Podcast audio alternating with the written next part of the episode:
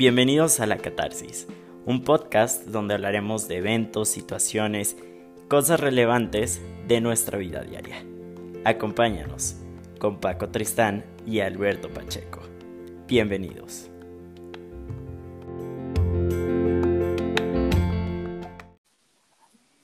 Hola campeón, ¿cómo estás? Hola campeón, bien. Andaba haciendo unas cosas de mi clase de historia. Pero acá andamos, todo bien. Sí, igual la verdad es que ha sido una semana bastante pesada, pero bueno, estamos aquí, damos inicio a nuestro segundo episodio. Y pues esta vez tenemos un tema bastante interesante, un tema que a mí en lo personal ha sido un tema que he reflexionado, pensado, analizado muchísimo durante mi vida. No sé qué piensas tú. Yo pienso que soy un sujeto muy afortunado porque hasta ahora no me ha tocado nadie. Y si se acordarán de lo que les dije la vez pasada, eh, hablaremos sobre un grupo de personas que probablemente ustedes están rodeados de al menos uno, dos, y en el peor de los escenarios, de todos. Exactamente. Y, pues sí, sí, hablaremos nada más y nada menos de las amistades tóxicas de los amigos de papel, como también se les dice, ¿verdad? Sí, así Es. Fíjate que yo prefiero el término de papel que tóxicos porque tóxico me quedó como esta película de Back to the Future en donde al doctor le dicen como de no, es que hay problemas porque la radioactividad y piensa que hubo una explosión o, una, o un conflicto nuclear. Entonces siento yo que ese término no me agrada, no me termina de caer. Sí, no, la verdad es que yo también soy de los que prefieren decirles amigos de papel, amistades de papel, toda esta situación. Pero bueno, pues comencemos hablando de qué es con esa pregunta y qué son estas amistades, quiénes son, ¿no? Porque todos tenemos a esa amistad o tuvimos alguna vez a esa amistad. Tal vez hay personas que no como a ti, afortunadamente, o no sé qué, qué me platicas de tu experiencia. Sí, afortunadamente yo estuve reflexionando entre el episodio anterior y este y no me ha, no me ha tocado nadie. Pero ojo, para aclarar y evitarnos confusiones, un amigo de papel o fake friend o como lo conozcan ustedes, no siempre es una persona que es negativa o poco propositiva para su vida. Ojo, también hay personas que quieren que tú estés feliz y de buenas, contento, reluciente todo el tiempo y se estresan si tú no lo estás al menos con ellos. Y eso también puede llegar a... Exacto eso también puede llegar a ser contraproducente. Entonces, ojo, no es de que a fuerzas te quiera hacer la vida miserable o que la esté haciendo. También puede ser el caso inverso, que se vea tan propositivo que al final no termine siéndolo. Claro, yo creo que las amistades de papel, las amistades tóxicas, son esas personas, ¿no? Que afectan tu equilibrio mental, que afectan tu estabilidad emocional de alguna u otra manera generalmente tiende a ser negativo, pero como tú dices, también hay casos en los que aparentan, ¿no? Eh, pues dar positividad, pero es una positividad condicionada. No sé cómo lo ves tú. Exactamente. Es eh, como mi hermana dice, los días soleados me obligan a estar de buenas y eso no me gusta. Y por eso mucha gente cae en la confusión de, ay, a fuerzas me quiere hacer menos o me quiere ver por debajo de él, o como dirían en España, por encima del hombro. No necesariamente. Ojo, acaba de... Quiero hacer mucho hincapié en eso porque hay muchas personas que creen que siempre va hacia lo negativo y no notan que el exceso de positividad también puede llegar a ser eh, perjudicial en sus vidas. Claro, totalmente. Y pues sí, precisamente si hablamos de, del término, ¿no? De este de este apodo que se le da amistad de papel, pues es precisamente investigando un poquito de por qué se terminó, ¿no? Que le, pregunté a varias personas, conocidos, amistades, familiares, ¿cómo ven, cómo definen o por qué definen a una amistad así de este tipo como de papel? Y pues muchos me dijeron que es precisamente porque es una amistad tan frágil como el papel. O sea, es algo que se te puede acabar rapidísimo, ¿no? O sea que, y además, que no tiene una base, un fundamento real, ¿sabes? O sea, que es algo muy ligero, que es algo que solo es una apariencia, ¿no? Sí, qué bueno que tocas el tema de apariencia. Estuve igual hablando de esto con mi hermana. Y me dijo que ella todavía en secundaria le tocaba ver grupos de personas. Pon tú, está su amiga A y su conocido B. Y se supone que son mejores amigas. Entre, digo, perdón, mejores amigos. Entonces, cuando su amiga A estaba sin el B, le decía lo mal que le caía. Y cuando el conocido B estaba sin la amiga A, resulta que también no se soportaban. Pero si tú tenías a la amiga A de mi hermana con su conocido B, aparentaban que eran mejores amigos, que todo iba viento en popa, que eran una relación de amistad casi perfecta, sino es que el ideal, el estereotipo, lo, lo, la aspiración a, ay, yo quiero ser amigo como estos dos lo son, y en realidad no. Sí, totalmente. Y pues, si lo podemos así como un enlistado, ¿no? Estas personas la pregunta sería, ¿cómo, ¿cómo son estas personas? ¿Cómo detectar estas personas? ¿No? Creo que una característica de que alguien es un amigo de papel, una amistad falsa, ¿no? Es que ellos siempre tienen que recibir y tú siempre tienes que dar. Ellos no te dan, ellos reciben eh. y tú tienes que dar según ellos. Exacto, y el problema, o más bien no el problema, sino la forma sencilla de detectarlo es en el momento que ellos dan poco y tú, y tú les, digamos, les haces hincapié en esa parte y ellos te, te lo reclaman, o al contrario, este, una vez que no les cumples y con esa única vez quieren básicamente demostrarte que el pésimo ser humano y el mal amigo eres tú, cuando nada que ver.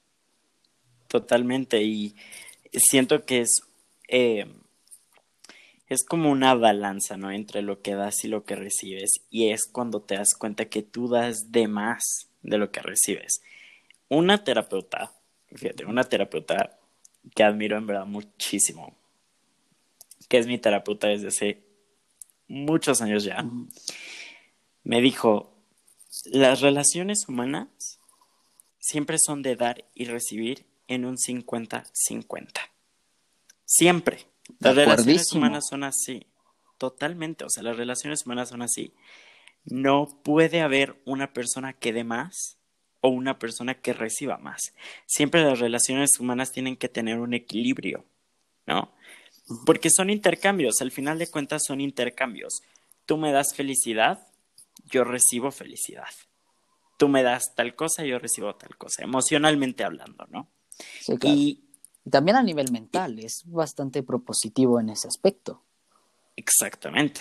Entonces, también me acuerdo una vez, y esto creo que queda súper, súper justo para este, este, este punto que estamos tocando. Hace como un año tuve, y tú te sabes la historia perfectamente, una persona que se decía llamar mi mejor amigo. Eso fue hace dos, ¿no? Perdón por la interrupción, pero mi memoria ah, me dice que fue hace dos. Sí, sí, cierto. Y lo peor es que sus nombres se parecen. Ay, demasiado, demasiado, literal. Pero me acuerdo que esta persona, obviamente no voy a mencionar nombres, una vez yo le, le dije, bueno, es que se supone que somos mejores amigos, pero yo siento que yo hago mucho por ti y tú no haces nada por mí. Y literal, cito textual lo que me dijo es que yo soy tu mejor amigo, pero tú no eres el mío. Pero, pero, yo sí tengo que ser el tuyo, ¿eh? Sí, y aparte te lo condicionó. o sea, eso fue otro día, pero sí, sí me acuerdo de él bastante. En verdad. Entonces, bueno, claramente ahí fue un súper ejemplazo de este punto que estamos tocando entre lo que recibes y das y cómo las amistades pues, de papel, pues precisamente tienden a ser estas personas las que reciben y tienen que recibir. Y tú tienes que dar. Sí, exacto. Y no te lo dejan como opción. O sea, ellos hacen ver que tu, tu amistad para con ellos es obligatoria. Es obligación tuya. Cuando realmente es un vínculo afectivo que te enseñan desde niño como el ser humano es una especie social y lo que eres es gracias a un montón de vínculos. Sí, totalmente de acuerdo. Ahora, otro punto que yo siento que también es muy característico de estas personas son las bromas.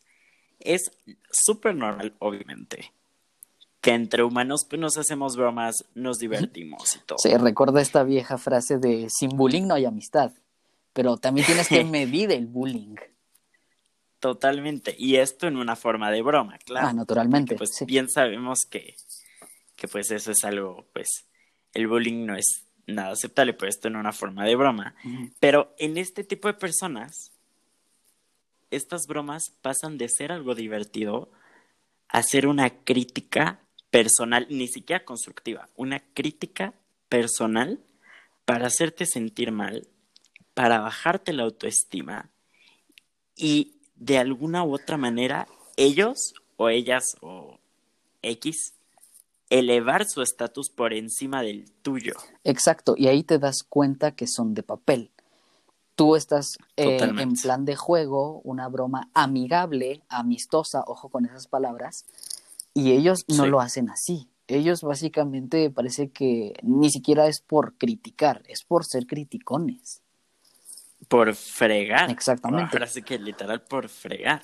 ¿no? Y, y pues y, y lo peor de todo es que luego lo hacen en público para darte más donde te duele. ¿Sabes? Para humillarte.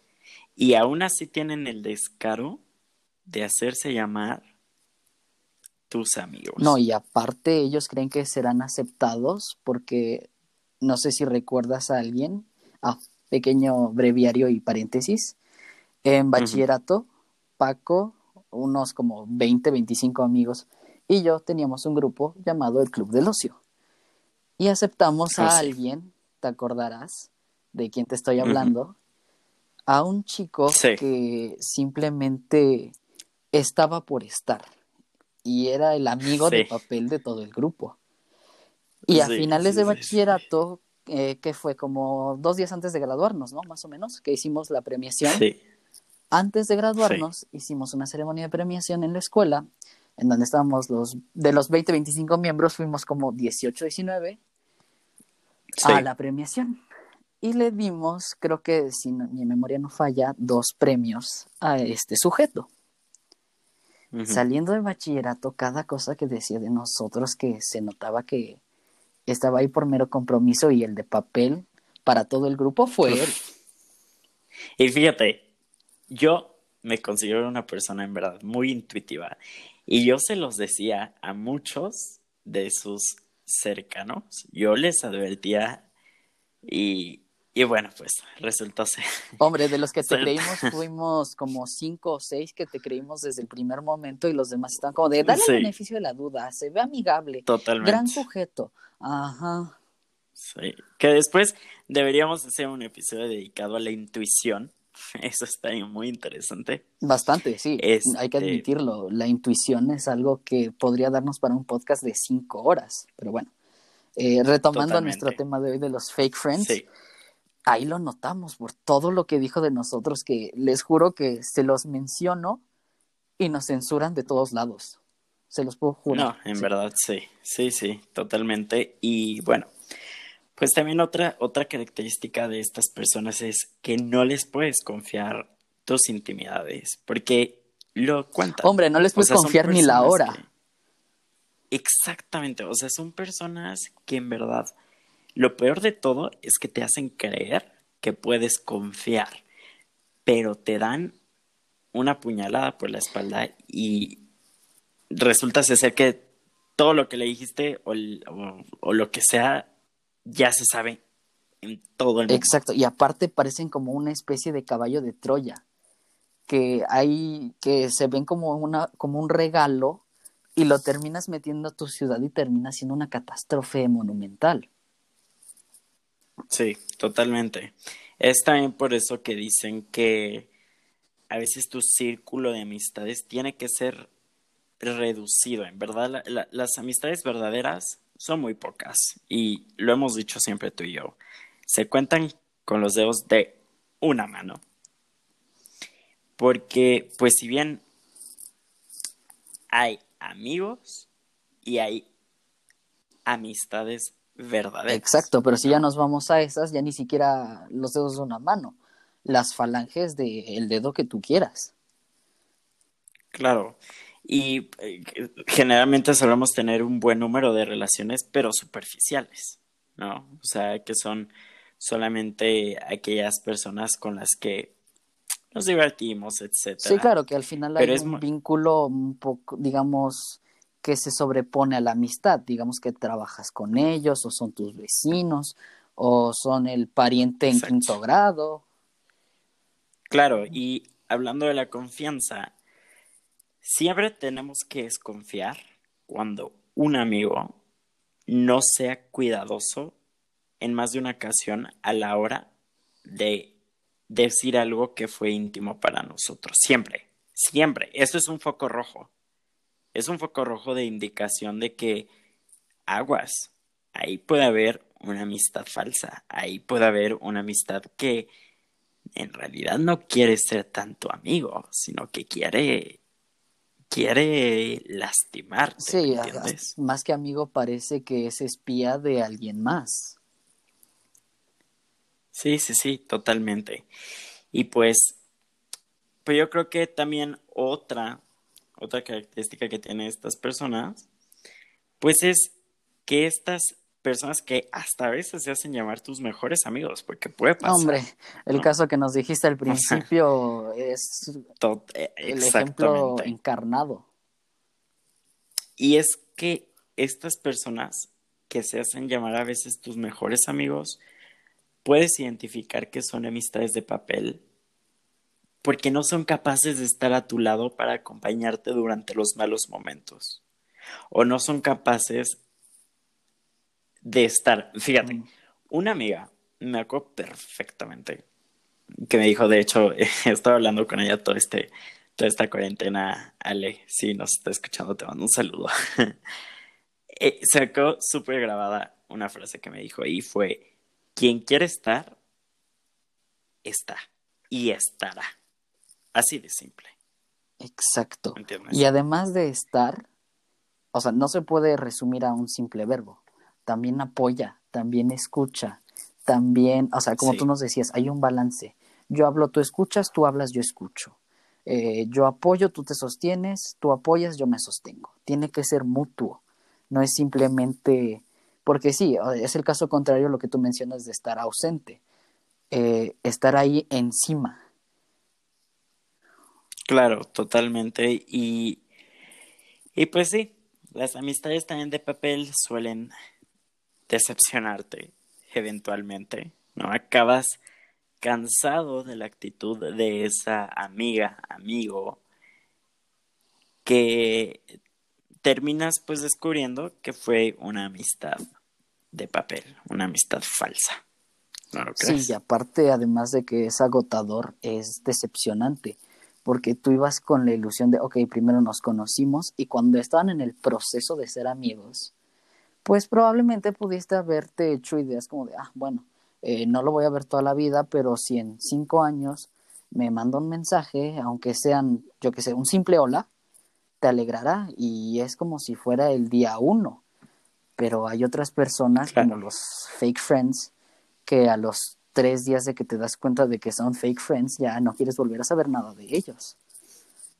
Claro, totalmente. Y pues, pues para concluir toda esta situación, yo creo que debemos de valorar a las amistades no por la cantidad, sino por la calidad. Creo que vale muchísimo más. Bueno, siempre valdrá más la calidad que tiene una persona, el respeto que una persona te puede tener. Es indiscutible. Mi mejor amiga, que espero que estés escuchando esto, eh, Andrea Nieblas, sí, estoy hablando de ti, hola. Ella me lo llegó a decir alguna vez. No es el tiempo, es lo que tú nos mencionabas hace rato, la calidad, porque yo, no, yo lo veía desde la perspectiva de, ah, bueno, mi primera amiga la hice cuando yo tenía año y medio.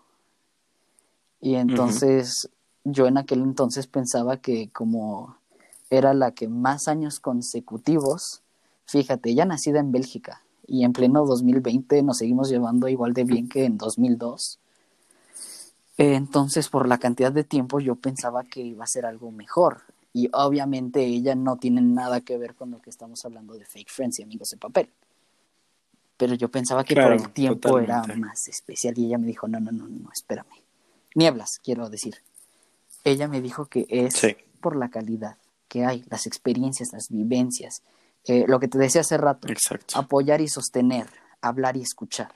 Eso es lo que hace una amistad sólida para que evidentemente cuando sople el viento o caiga la lluvia, no le pase lo que al papel. Claro, total, exactamente, justo. Entonces, pues creo que sí, es, eh, todo se puede resumir en eh, que, pues no es la cantidad o el tiempo, sino las experiencias y los valores que la persona tiene, eh, lo que ha hecho por ti eh, fíjate que eso es algo que yo durante esta cuarentena he descubierto aún más.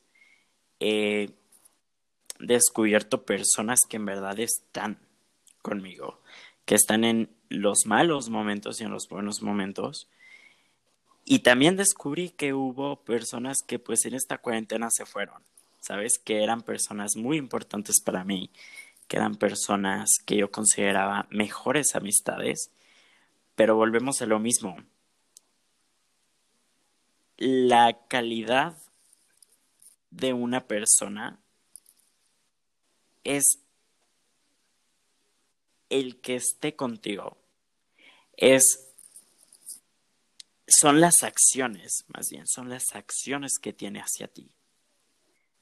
Son los momentos que tiene y el tiempo que te dedica, porque eso es súper importante. Creo que el tiempo que alguien te puede dedicar, que alguien te puede decir, oye, ¿qué crees? Pues me acordé de ti. Creo que eso vale oro, en verdad. Y eso demuestra que es alguien por la cual vale la pena luchar y por la cual vale la pena estar. Sí, más que luchar, estar, es una persona que, como bien dices, tiene los argumentos y el mérito de decir yo soy amigo de tal persona.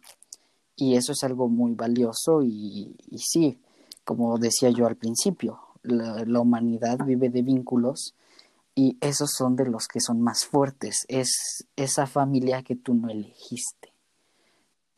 Exacto.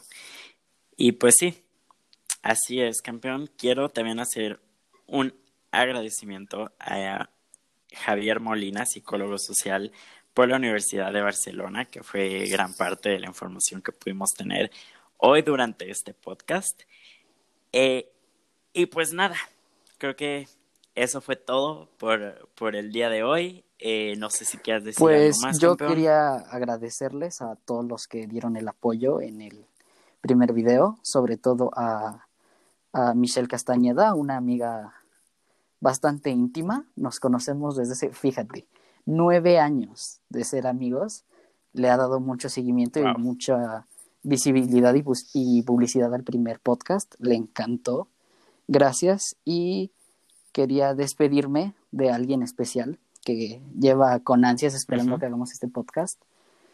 Y me, dije, me dice que está esperando ansiosa escuchar esto el viernes en algún punto de su día. Capitana de todos nuestros corazones, particularmente el mío. en especial. Y pues bueno, yo también yo también quiero, pues, hablando de estas amistades, pero yo sí quiero hacer un saludo especial a mi mejor amiga, a Mariel, que ya la conoces, que seguramente va a escuchar este podcast, que literal ella y yo casi casi nacimos juntos y creo que es buen momento para agradecer en verdad todo lo que ha hecho por mí, por demostrarme que las verdaderas amistades existen y que, y que a ella le puedo decir mejor amiga en la totalidad. Sí, yo conociendo a ambos, y pues nada. estoy segurísimo que hay, mérito y hay argumentos para decir eso.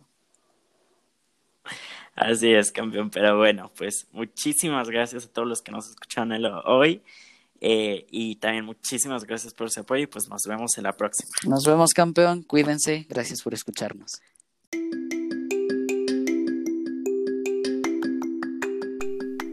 Gracias por habernos escuchado en este episodio de La Catarsis.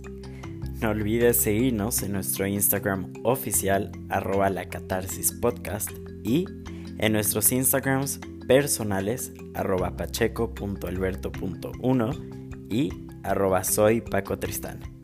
Nos vemos en la próxima.